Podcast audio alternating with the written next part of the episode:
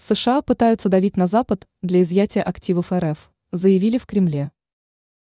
Вашингтон пытается давить на западные страны для изъятия активов РФ. Однако в данном случае они могут столкнуться с определенными последствиями.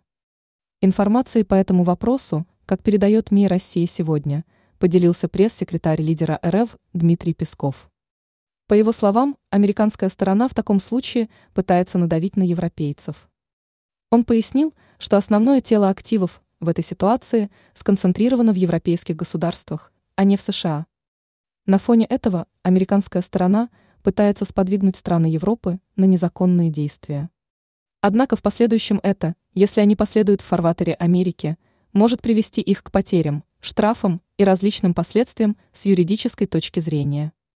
Некоторое время назад журналисты одного из западных агентств сообщили о том, что Америка поддерживает законопроект, который нацелен на конфискацию заблокированных активов РФ. Причем американская сторона хочет в этом случае координировать действия с иными участниками Большой Семерки. Ранее сообщалось о том, что в Америке придумали способ легально конфисковать замороженные активы РФ.